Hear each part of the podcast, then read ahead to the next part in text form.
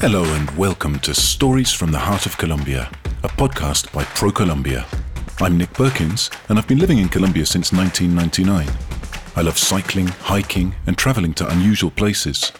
For a long time, I'd been dreaming of visiting every department in Colombia on one round trip, but I hadn't been able to do it until this year, when I was finally able to plan the trip of my dreams. A trip that would take me to each of Colombia's 32 departments, plus its capital, Bogota, to spend a day or two exploring their magical geographies, witnessing their immense biodiversity, and soaking up their majestic vistas, all while enveloping myself in the warmth of their peoples. In each episode of the podcast, I explore emblematic places in one department. On my journey, I learn about the customs and cultures of the people I meet, and I record a travel diary of their experiences, stories, and legends. The diary becomes an intimate and very personal record of the flavors, colors, and sounds I discover in this land of infinite horizons. Colombia has something for everyone. Join me on this unprecedented sonic journey around one of the most diverse and fascinating countries on Earth. I'm Nick Perkins, and this is Stories from the Heart of Colombia.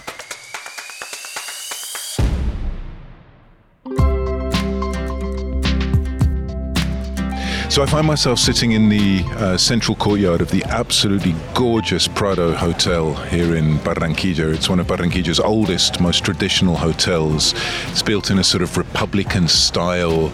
It's absolutely, and it's an entire city block with the rooms and restaurants around the outside, and the, the central part of the hotel is this oasis of calm. We're sitting uh, underneath uh, some palm trees, having some deditos de queso, which is a local speciality it's uh, fried dough uh, wrapped around uh, gorgeous, delicious costeño cheese. And I find myself with Diana Costa Madiedo, Barranquillera.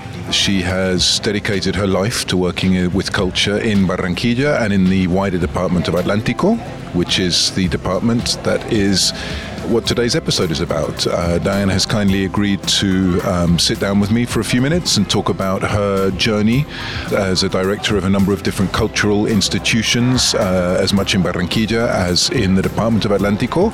And also, one of Barranquilla's most famous annual events is the, the Carnival.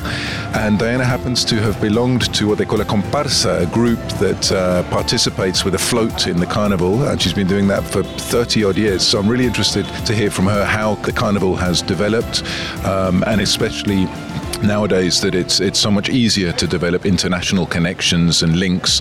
And I know she's also going to talk about how Carnival, although it's Barranquilla based, uh, contributes to the cultural life across the Atlántico region, but also across the, the Colombian northern coast.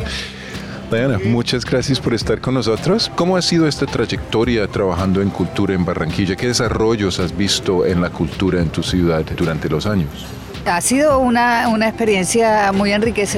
Diana's directed a number of different cultural institutions. Uh, she was director of the local arts cinema. She was culture and heritage director in the Department of Atlántico. Uh, and she was also director of a cultural department at the uh, Universidad del Norte, which is one of the largest and most important uh, universities in this part of Colombia. And it was really interesting because I asked her to tell me a little bit about uh, her journey directing, managing cultural projects in the region region. And the first thing she really focused on was uh, the heritage side of things, because she said that in this department, there's two components of heritage. There's the physical heritage component. So we're sitting, she said, we're actually in one right now. This hotel is, um, is a piece of physical heritage. But she focused much more on the intangible cultural heritage of the department and really started talking about uh, the Barranquilla Carnival, which is a, a super important event in Barranquilla annually. But it's not just about Barranquilla. And I'm going to ask her about that now because she told me when I was chatting to her before we began recording, and she just touched on that again now, that it, it extends way beyond Barranquilla as a city. It, it affects the intangible cultural heritage across the department, but also in neighboring departments of the coast. And I have a feeling that it's it's a cultural outlet for a lot of different types of uh, artists, whether that's musicians, visual artists. And I want I'm going to ask Diana now to, to talk a little bit about the different types of culture which are involved in Carnival. Also the history of Carnival itself, because um, in this part of the world, obviously the Rio Carnival is, is incredibly famous, but uh, I think the Barranquilla Carnival can probably give it a run for its money. We'll see what Diana thinks. Cantidad de tradición, que es lo que uno viene a ver al carnaval en realidad.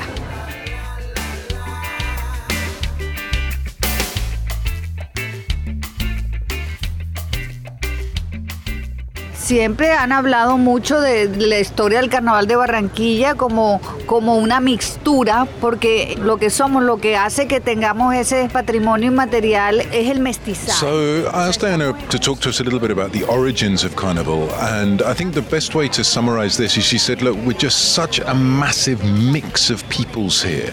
They use the word mestizaje to mean it's just a mix, and she said we're a mix of everything. The Spanish uh, conquistadores, there are the uh, original indigenous uh, inhabitants of these lands. There was a huge amount of slavery, which is a rather unfortunate history, but the way that she talks about it within the context of Carnival is as the slaves either escaped or were freed, or eventually with the, the end of slavery towards the end of the uh, 18th century in Colombia, different Afro Colombian communities began to emerge. The slaves would, ex slaves would congregate and they formed villages which were then uh, known as palenques. So there were all of these different cultural expressions that came together in a very concentrated geographical area. Uh, she said as well, when you look at um, costumes, dress. There were influences from all over the world in the, in the way that people dressed. And all of this comes together to also a number of different ways that people would celebrate. But we've got all of these different cultural expressions happening, not just in Barranquilla. She also mentioned a village in the south of the department of Atlántico, which is called Santa Lucia, which has a very famous dance. And that dance has become an integral part of Carnival. So you've got different music, different dance, different forms of dress, which have developed from their ori- origins in Europe, Africa, and obviously with the original populations here that are all occurring in a very relatively small geographical area. But then there's a lot of cultural sharing and cultural overlap. Um, and I'm going to find out now how that turns into what we now know today as the carnival. Porque tú puedes ver aquí el clima del Caribe es una cosa muy especial. Siempre sol y siempre agua.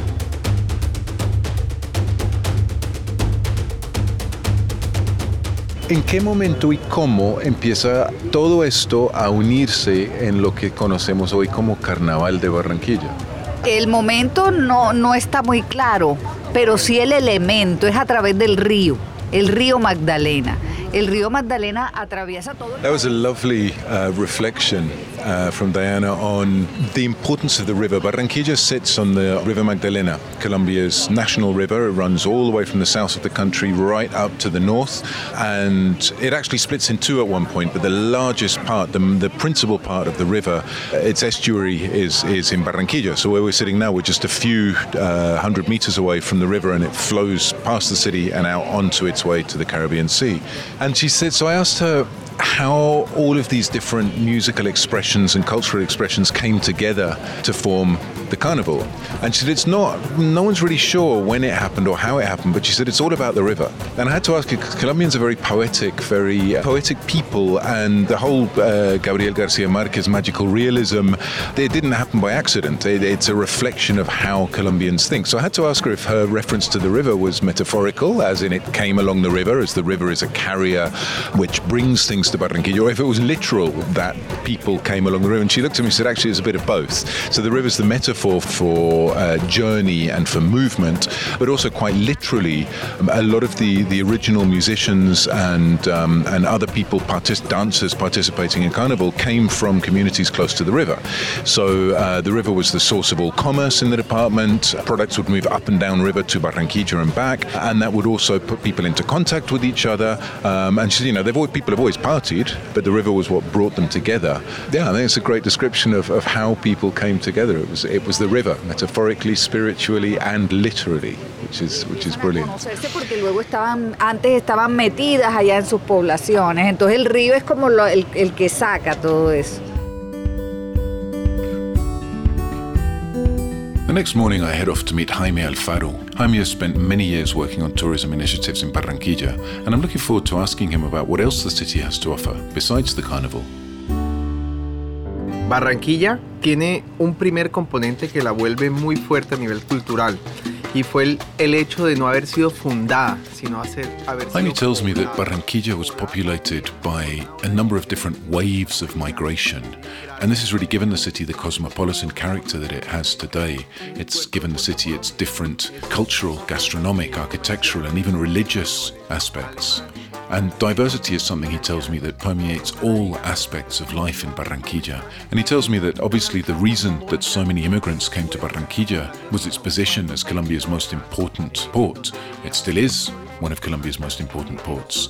And being this point of entry to Colombia meant that uh, Spanish, German, French, Italian, and other traders began to come to this part of the world and they began to give their own cosmopolitan vision of the age. We're talking about pre 1920s. And from 1920 onwards, Barranquilla began to develop much more rapidly, and the development and the, the cultural and architectural developments that were happening in Barranquilla began to spread all all the way down the Rio Magdalena into the interior of Colombia.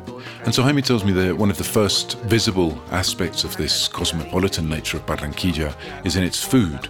You know, we talk nowadays about fusion cuisine. He said in Barranquilla, we've always had fusion cuisine. There was huge Lebanese and Syrian immigration to Barranquilla last century and the one before. And a lot of Barranquilla's food has a, a definite uh, Arabian flavor and aspect to it. There's also the typical fried fish and coconut rice that you find all over the Caribbean, stews which come up from the interior of the country, and all of these ingredients and styles sort of mixed together and have mixed over a long history in Barranquilla and made it what it is today as a gastronomic destination. And he goes on to tell me about the architecture of Barranquilla. And he said if you look around, uh, for example, the neighborhood where I stayed last night, El Prado, he said it's like a, a little slice of the history of Barranquilla. So you've got the old colonial architecture, you've got newer Arab influences, you've got Republican influences, and all of this mixes together into Barranquilla's visual aspect and its daily life. And the last thing that Jaime talked about was the diversity of religion in Barranquilla. He says that these waves of immigrants brought with them their religions, and all of this mixes together. They're not segregated in Barranquilla, all mixed together in this cosmopolitan culture that is Barranquilla. Compartiendo porque son amigos de toda la vida. Para mí como persona, el carnaval es la expresión máxima de la tradición. Es donde realmente logramos entender quiénes somos y de dónde venimos. So I moved on to asking Jaime about uh, Carnival. You're in Barranquilla, you're with someone from Barranquilla. Uh, Jaime wasn't actually born in Barranquilla, but his dad's from here and he, he came to live here when he was four years old. So basically, he's from Barranquilla.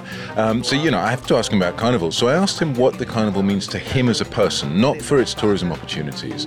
And he said something really interesting, fascinating. He said, It's the one time of the year in Barranquilla where it doesn't matter who you are or which part of society you're from, everybody everybody's equal. It's the one time of year where we all dance together, we all laugh together, we share drinks, um, and everybody's equal.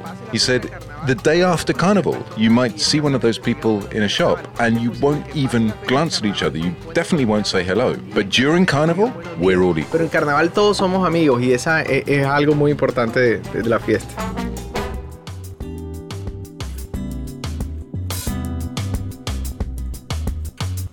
Fascinating to hear from Jaime and Diana how the Barranquilla Carnival brings people together and is really a moment of the year when everyone is equal.